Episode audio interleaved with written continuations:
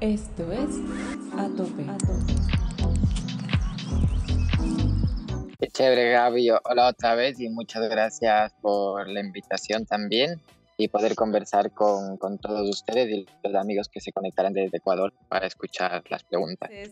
Muchas gracias, Chevy, por estar el día de hoy. Gracias a nuestros fieles escuchapots.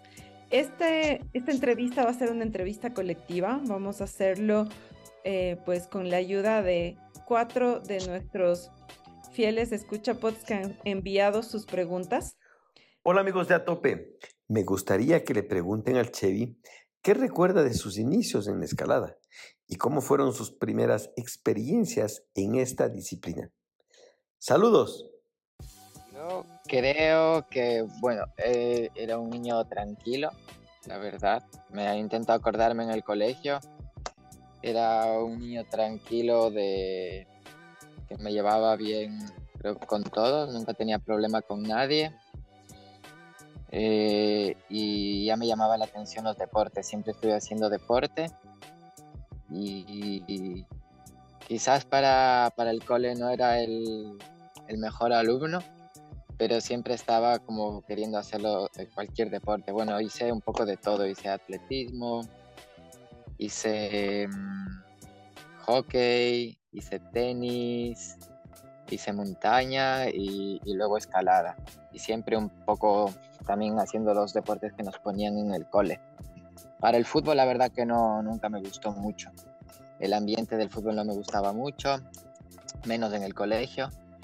Entonces yo ya cuando descubrí la escalada, yo en el recreo me iba a buscar paredes o, o edificios que, que escalaba ahí en el cole.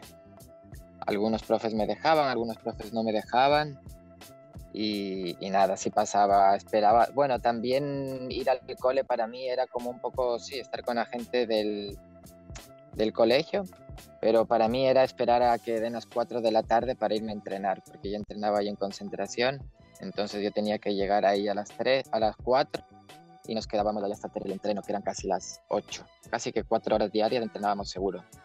Y luego tenía que ir a la casa a hacer los deberes, pero claro, ya llegabas cansado, entonces, como para mí siempre mi prioridad ha sido la escalada, ¿verdad? Y ese ritmo de, de, de, pequeño, de estar ahí en la concentración, ¿cómo lo manejabas? ¿No, a veces no te daba ganas de no ir? ¿Cómo, lo, cómo lidiabas con, con, tus amigos o con otras actividades? No, digamos que al contrario, o sea, lo que no me daba ganas de ir era al colegio. Yo lo, yo lo único que quería era ir a, concentración a entrenar Ahí tenía mis entrenadores, mis amigos, mi, era como mi familia. Porque en el cole yo tenía amigos y compañeros, pero no compartía casi nada con ellos, con muy pocos. Eh, pensábamos muy diferente y yo quería unas cosas y ellos querían otras. Yo quería ir a escalar, yo quería ir a competir y mi vida giraba en torno a eso. Entonces todo lo que fue fiestas, todo lo que fue reuniones, no siempre se, no, la verdad que al final no me daba tiempo porque luego yo tenía que ir a entrenar, luego a competir, salíamos también mucho fuera del país, íbamos a otras ciudades. Chevy, y estoy segura que de pequeño pues te inspirabas con los grandes escaladores. ¿Quiénes fueron esas figuras? ¿A quiénes les seguías? ¿Historias que escuchabas? Cuéntanos. Sí, puede ser que sí me acuerdo a, algunas. Por ejemplo, yo siempre que veía los videos del Dani Andrada, por ejemplo, o del Chris Sharma, que estaban aquí en Cataluña descubriendo y equipando vías. Eh, a mí la verdad que me inspiraba, por ejemplo, verle a Chris, que es de, de Estados Unidos, viviendo aquí en Cataluña. El mismo Dani, yo creo que Dani es de Madrid y vivía también aquí en Cataluña. Eh, y yo decía, claro, por algo deben estar ahí, ¿no? Y desde niño siempre fue mi sueño venir a vivir acá y probar un poco de, de ese fanatismo aquí, de tanta roca que hay. Siempre que veo aquí las rocas, seguro lo piensas y dices, como que está mal administrada la roca en el mundo, digamos. Porque aquí hay tanta, tanta, tanta, tanta y luego allá nos falta. Entonces, bueno, siempre me inspiraron, la verdad, estos escaladores que fueron pioneros y que iban equipando y que encadenaban las vías más duras y que ellos mismos lo equipaban. La verdad que me parecía súper, súper chévere. el sueño, el sueño hecho realidad ahora, Chevy. Y en esa línea me encantaría darle la pregunta a, a Darío. ¿Qué sacrificaste para ser un escalador y si todo está saliendo bien? ¿Tienes tips de supervivencia para los que te siguen? Bueno, así como sacrificar, yo creo que no es sacrificio, yo lo veo más como una, como una inversión, digamos, porque al final es algo que me gusta. Entonces, cuando me toca hacer cosas que no me gusta, igual sí puede ser como un sacrificio, decir, miércoles, tengo que hacer esto para luego poder hacer esto. Pero al haberme venido acá y todo eso, lo, que, lo primero que pienso es la familia y las amistades. Pero más que amistades, como la vida social quizás allá en, en Ecuador y aquí en general. Porque al final los amigos, los que son amigos siempre están, ¿no?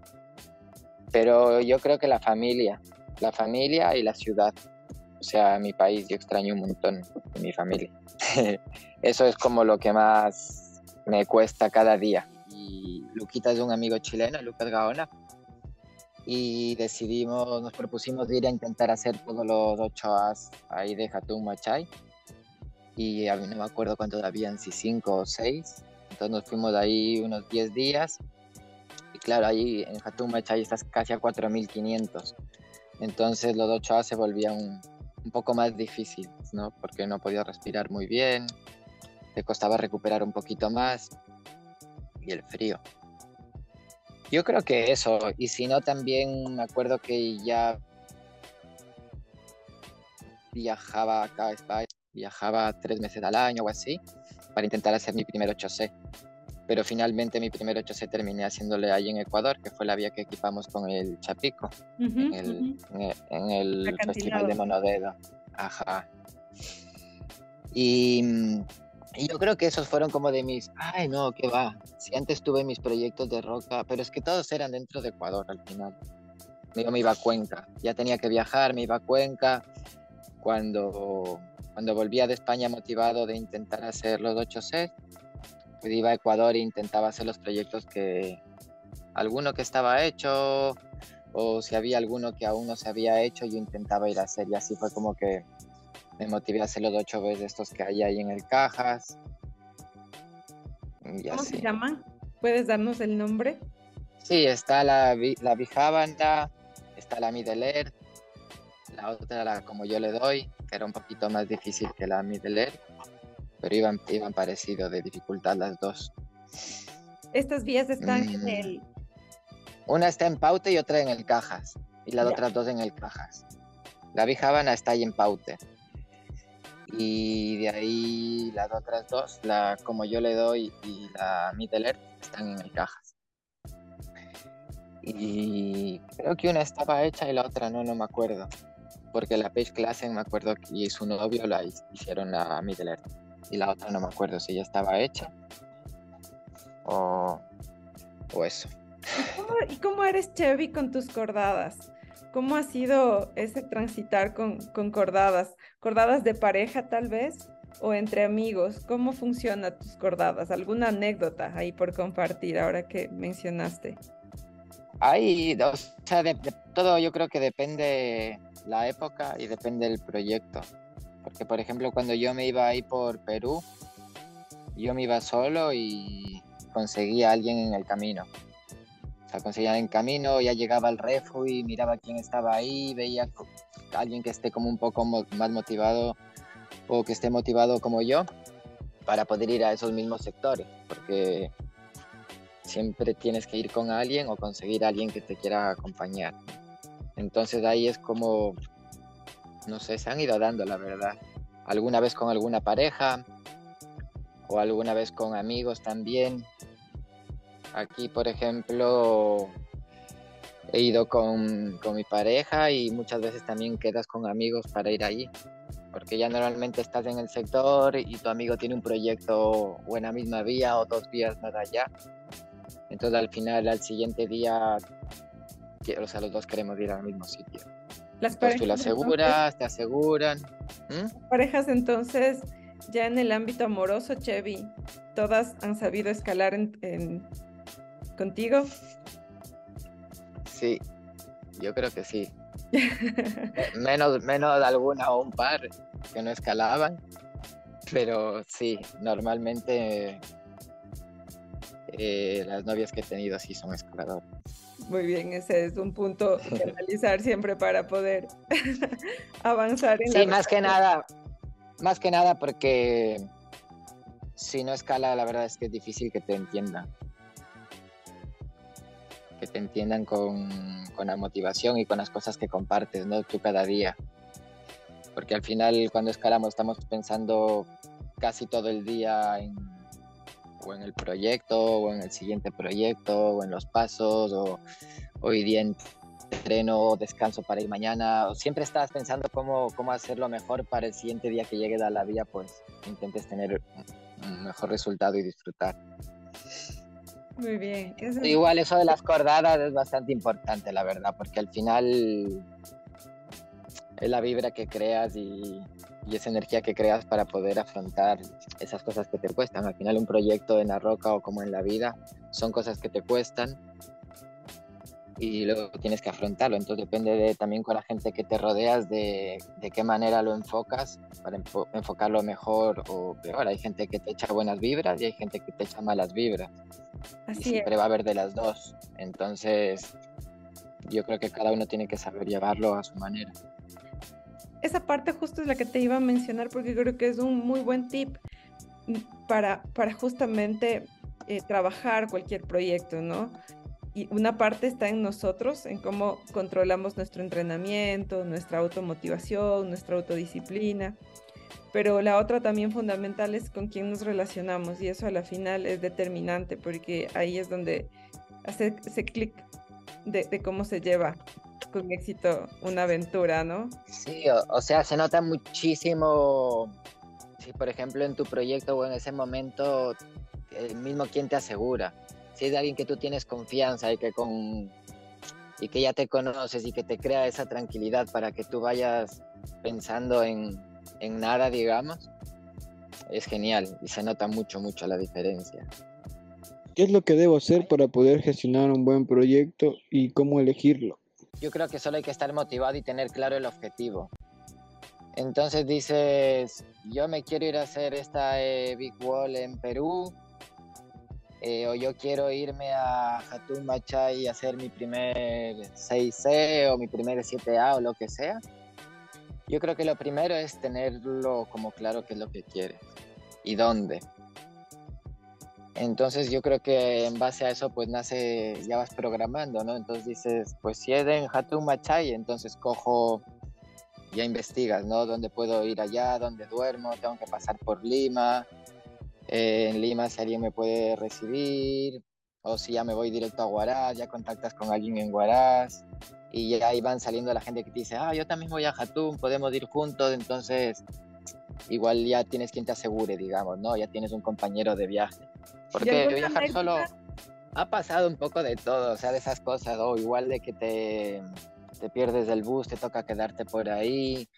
Una vez estaba viajando allá a Perú en bus y nos bajamos de un Máncora a comer y el bus casi me deja y se lleva mis mochilas y todo, pero logré coger un de esos mototaxis y le fue persiguiendo al bus y, se le puso así por delante y, entonces el busero me dejó subir porque él ya no, ya me quería dejar. Esa, historia fue divertida, la verdad. Pero, pero bueno, no, hay, historias hay un montón. Yo me acuerdo una vez también en el refugio de Hatun Machay, ya había un, había un americano que, estaba súper picado con nosotros porque en el refugio había unos crash pads y que eran como de todos para la comunidad, ¿no? Pero él siempre, siempre los cogía cada día y se iba a escalar. Y un día nosotros decidimos ir a hacer boulder con un montón de amigos más y cogimos los crash antes que el americano y se, y se enojó. Y como que fue un poco, nos declaró la guerra. Nos declaró un poco la guerra y me acuerdo que, que nos íbamos haciendo como... Él nos hacía cosas y nosotros le hacíamos cosas siempre como así de como peleando en, buena onda, pero convivíamos en el mismo sitio y nosotros no le caíamos bien a él. Nosotros como nos reíamos y nos hacía gracia, era como una pequeña guerra. ¿Te consideras? Y no era, muy, no, era muy sociable este chico, la verdad tampoco, entonces era como, no podías hablar mucho con él. nosotros nos, nos reíamos. ¿Te consideras entonces un, una persona traviesa ahí? Media. Yo sí, un poco sí. un poco. Sí, soy, sí, soy, sí soy travieso, la verdad. Chévere, entonces mira, como lo, para responder la, la pregunta que me habían hecho antes, em, ¿cómo empezar un viaje?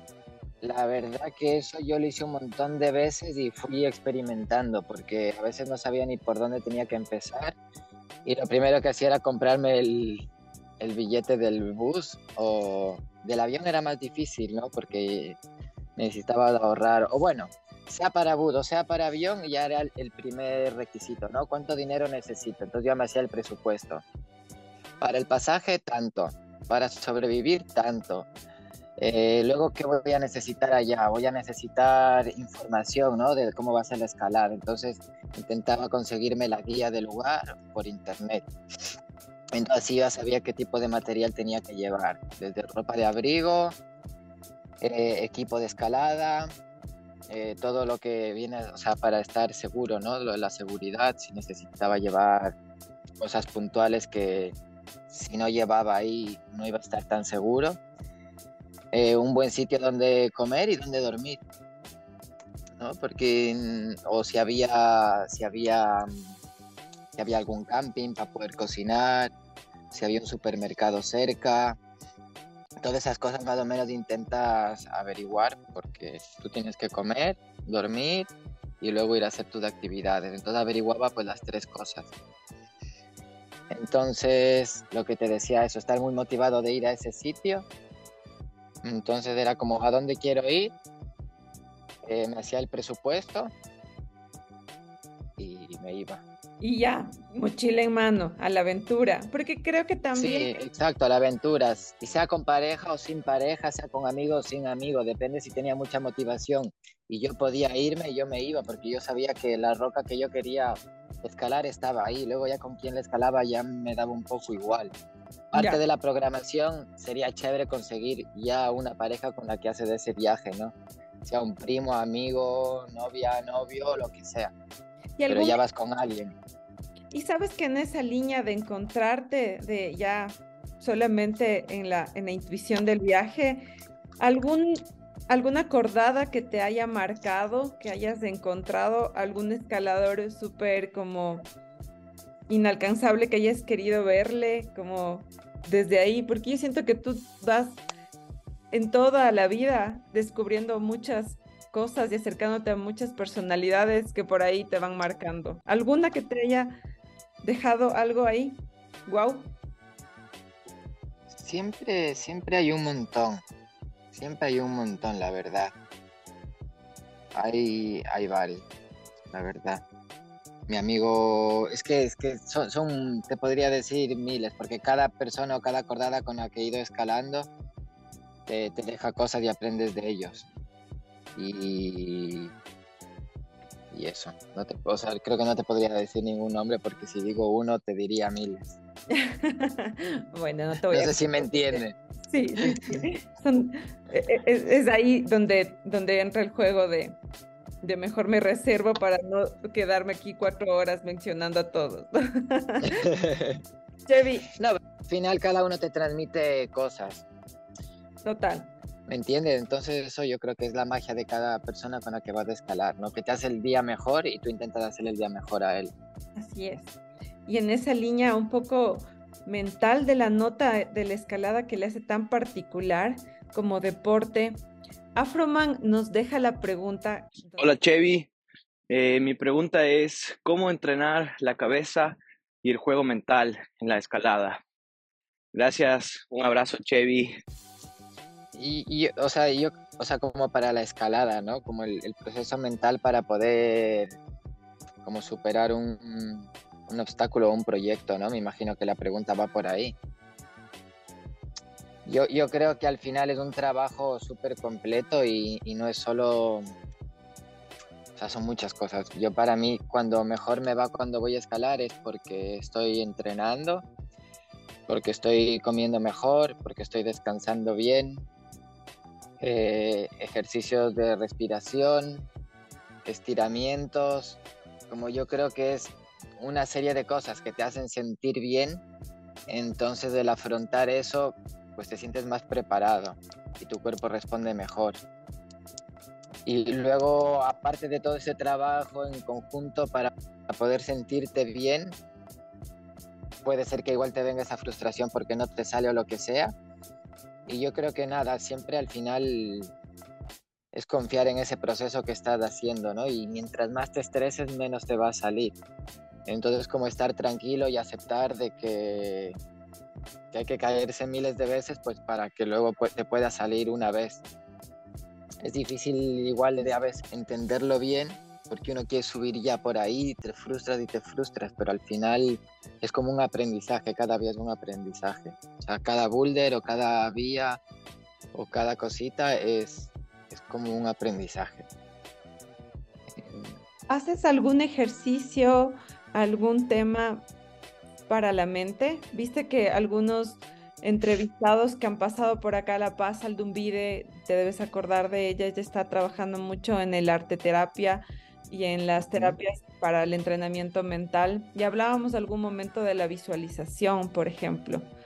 ¿Cómo, ¿Cómo te manejas tú? Porque imagínate, te estás dando a veces unas vías que por fuera de que son súper complicadas, pueden generar cierto, mucho temor y mucho miedo, ¿no? Entonces, ¿qué haces como para, para surfear esa parte mental?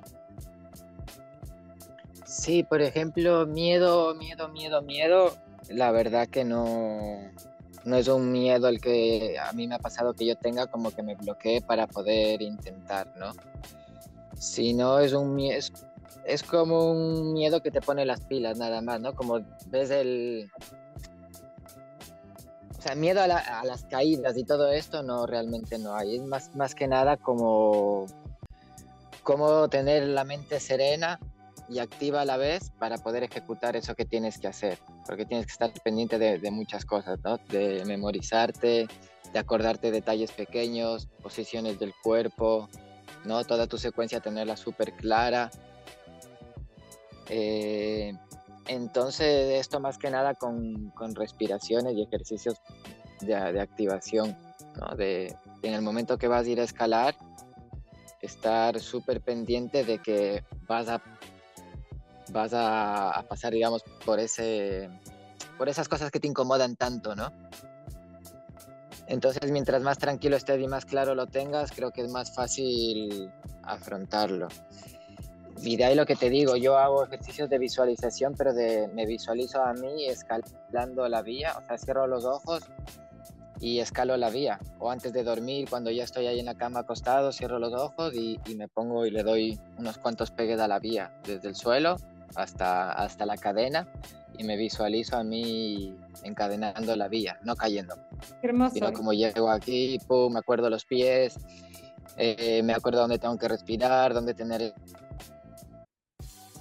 el descanso y mismo en la cabeza yo sigo descansando, estoy aquí descansando, me, entonces intento pensar cómo estoy cogiendo el, el, agarre, cuando descanso el otro brazo, cuando junto cómo tengo que hacer el cambio de mano, como todos esos detalles, yo los intento o sea, cada pegue que yo le doy con mis ojos cerrados, digamos, es, para mí es como un pegue más como de haber estado ahí en la, en la vía. Y tratas de ser muy realista. Porque igual, claro, a veces llegas ahí y tú dices, ay, miércoles, ayer en mis recuerdos estaba más cerca esta presa y el día era mejor. Entonces intentas, intentas como, como, como tener en cuenta todo. Te, te, veo y te veo moverte con, con la mano y veo como hasta te debe estar sudando las manos igual como te sudaría cuando estás. Sí, sí la verdad que sí. Oye, yo, yo estoy súper fascinada de escucharte porque viste que a la larga em, esas, esas paredes que están, bueno, un poco más privilegiados en el continente donde te encuentras versus nosotros, pero seguramente si extrañas la tierrita con, con las en España has equipado. ¿Crees que puedes vivir de, todo esto? ¿Tú vives, Chevy, solo de, las actividades de escalada? ¿De qué vives? Sí, sí, exacto. Entonces yo te decía eso, que yo no he equipado mucho en roca, en roca, vías de en roca. pero aquí en, España sí que he equipado muchísimo en el rocódromo. O sea, de hecho a eso me dedico, de, eso vivo. Eh, de dar clases y de equipar eh, en las salas estas de escalada comerciales. Ya. Entonces, yo trabajo en un rocódromo que se llama Monoblock y, y también salgo a equipar a, otras, a otras salas. Ahora esta temporada un poco menos porque me estoy dedicando a, mis proyectos de la roca y al entrenamiento, pero en cuanto tenga que volver a, a trabajar será, será de eso seguro. Y, ahí vamos a terminar con justamente esta línea de dónde, dónde te encuentras geográficamente en el mundo. Y, claro, cuéntanos de estas últimas aventuras. Viste que tenemos este maravilloso video que nos compartiste de la ruta a esta 7B que le diste, ahí corrígeme el nombre, a Morant at Pilo, puede ser, ¿no? Sí, es un poco raro porque era en catalán. sí, entonces Cuéntame un poquito porque quisiera que la gente también visualice el video y entienda qué estaba pasando contigo, ¿no? Cómo te estabas sintiendo, qué estabas haciendo. Ajá. Sí, bueno, yo ahora estoy ubicado eh, en, España, cerca de Barcelona, en una ciudad que se llama Reus, en la provincia de Tarragona. Que esto sería como un poco un lugar increíble, la verdad, porque tienes el mar súper cerca y la montaña también súper cerca. Entonces, en verano cuando estamos aquí, la playa está más o menos a 10, 15 minutos y muchos sectores de roca también están a 15 minutos, 20 y otros a media hora y a 40 minutos y, de ahí pues hay muchísimo. Eh, digamos que Ciurana me queda 40 minutos, Margalef me queda una hora y media.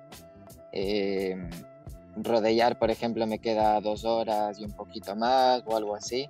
Entonces todo está bastante cerca, porque por ejemplo cuando yo vivía en Quito, Peraíma, Cuenca, ya teníamos que, que coger el bus de sus seis horas, ¿no? Y antes, ahora menos, pero antes era más, la verdad, antes del viaje era más largo.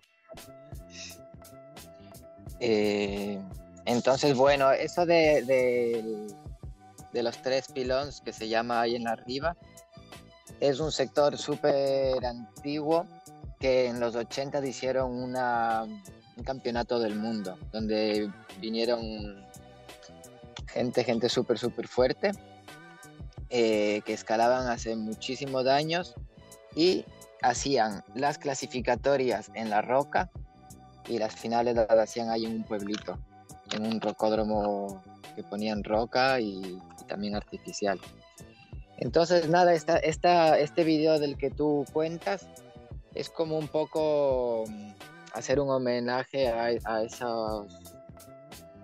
como a esa historia, digamos. Como un poco revivir esos momentos, porque ese sector, como, como cuentan, estaba bastante dejado y olvidado ahí.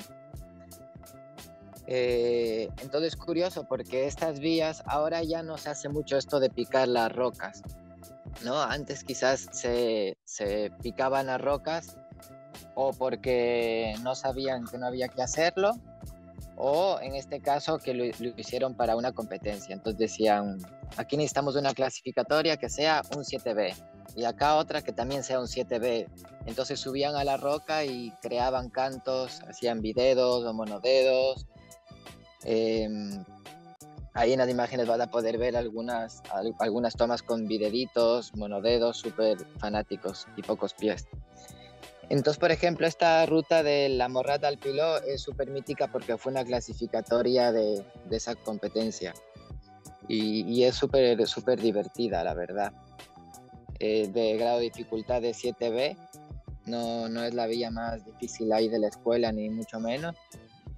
Eh, pero es muy bonita la verdad, a pesar de que tiene así muchos, muchos picados, es muy estética y, los movimientos son súper bonitos, súper chévere.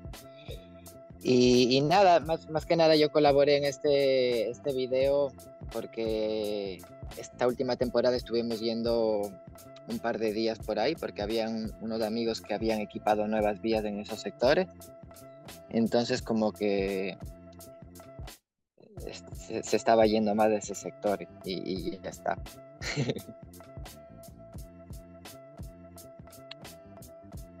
no te escucho. En ese video, en esa ruta, más o menos, ¿cuánto tiempo te tomó estar allí? ¿Cómo fue la, la experiencia de sentirte en ese sector, quizás con tanta historia? No sé. Sí, súper bonito porque me habían enseñado. ¿Cuánto qué, perdón? Sí, como eso, como qué sentimientos tenías ahí en esa, en esa roca. Sí, súper bonito, la verdad, porque yo había visto fotos de esta gente antes que usaban licras y camisetas así sin manga súper pegadito y con los cintillos de aquí, así, con los, con los pies de gato también, súper antiguos, que tenían esos que eran como unas botas. Ya. Y, y, tú dices, qué bestia, esto lo hacían hace más de 30 años, ¿no? 30 años. Y antes no, no, había ni rocódromos para entrenar, no había todo lo que hay ahora, toda esta tecnología de, de equipos, del calzado mucho más, más moderno, con ya más diseño y más pensado y tal. Entonces me hacía gracia como pensar, wow, o sea, estos brothers ya estaban aquí escalando hace un montón de años y subiéndote por esta, subiéndose por estas piedras que, que no era fácil, la verdad.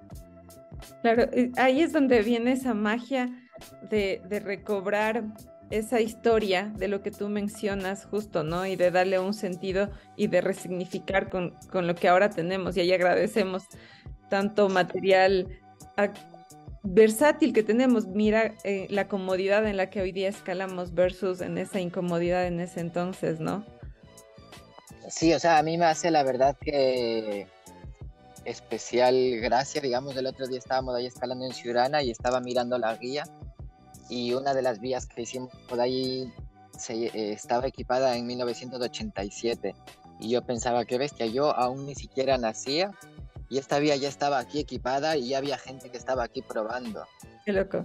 Y, y, y, lo contrasto con Ecuador y digo, wow, o sea, es que por eso la gente aquí es una máquina, porque desde la primera vez que vas a la roca ya, te, ya, ya tienes como vías muy difíciles que podrías soñar en hacerlas. Nosotros teníamos que verlas en, en películas o en videos que te llegaban. Ajá, ajá, sí. Eh, cuando, íbamos a mono, cuando íbamos a Monodedo, a, que nos pasaban las películas de la gente aquí en España o en Francia o de algún evento.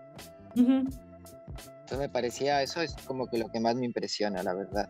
Qué loco, hacia ahí. Y en esa línea quisiera que me cuentes, eso lo dijiste ya en el, en el video, ¿cuáles son tus novenos? ¿Cuáles son tus proyectos futuros?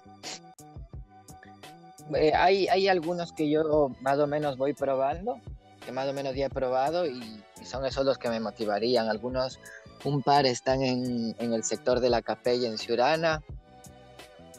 Hay otro, bueno, también en Margalef y, y, así, pero también igual seguiré en la búsqueda, porque ahorita yo de momento estoy con mi proyecto de hacer, quiero hacer unos 4, 5, 8 6, ahora que estoy empezando el entreno. Yeah. Y, y, eso también como entreno para, para, agarrar confianza en la roca y poder ir un poquito más confiado a, la, a probar los 9A. Y a ver si esta temporada puedo puedo tener alguna mejora y si no, a seguir entrenando y a seguir intentando, porque al final esto es cuestión de, de constancia y de estar ahí disciplinado. Juiciosito, juiciosito, oh, qué bueno, Chevy. Yo súper contenta, sí. me encantaría que les dejes como a los escuchapots una despedida, quizás que nos dejes como unos tres nombres de unas vías a las que de ley nos podríamos poner en telepatía para construir juntos una visualización colectiva para que te vaya a lo bestia y que si en algún momento algún escucha de Ecuador o de Latinoamérica, porque acá estamos como surfeando bastante bien con los amigos de México, de Chile, de Colombia que también nos terminan escuchando, que se motiven a visitarte y que sepan que pueden contactarte para dar ahí unos pegues. Claro, yo siempre a los amigos que conozco, siempre les digo que si se pasan por aquí, que aquí estamos. Y, nada, la verdad que a todos en general decirles que se tienen que seguro alguna vez en su vida hacerse un viaje para acá, porque son paredes y muros que por más que veas en los videos no tiene nada que ver estar aquí, intentar solo subirte para probar, me parece como increíble. Y eso también te hace volver a, tu propia casa con, con, otra visión, ¿no? Entonces yo todo el rato que estoy aquí pensando en volver en Ecuador, digo, wow, yo creo que cuando llegue ahí me voy a ir a tal sitio y voy a equipar ahí un par de vías, ahí seguro sale algún proyecto súper chévere y luego también en este otro lado meter otra, y así poco a poco. También de boulder hay mucho ahí en Ecuador que se puede explotar. O sea, allá en Ecuador tenemos unos bloques como los de San Fernando y así, que, yo te digo que, que, ni aquí he visto esa calidad. hermoso. Eh, sí, sí que hay buenos sectores de boulder aquí, pero la verdad que ahí en Ecuador está, está brutal para, explotarlo. O sea, allá, con la gente que hay acá, no quedaría ni una piedra sin abrirse, y estuviera todo limpio, y estuviera todo escalado. Ya, ya. Y, eso es algo muy bonito. Entonces, por eso es chévere poder que la gente venga aquí, viaje, conozca y que luego vuelva ahí a, a casa a intentar desarrollar un poquito. Yo la verdad que mi, mi plan final de todo esto es volver a Ecuador e intentar dejar ahí un poco de lo que tantos años fuera he aprendido.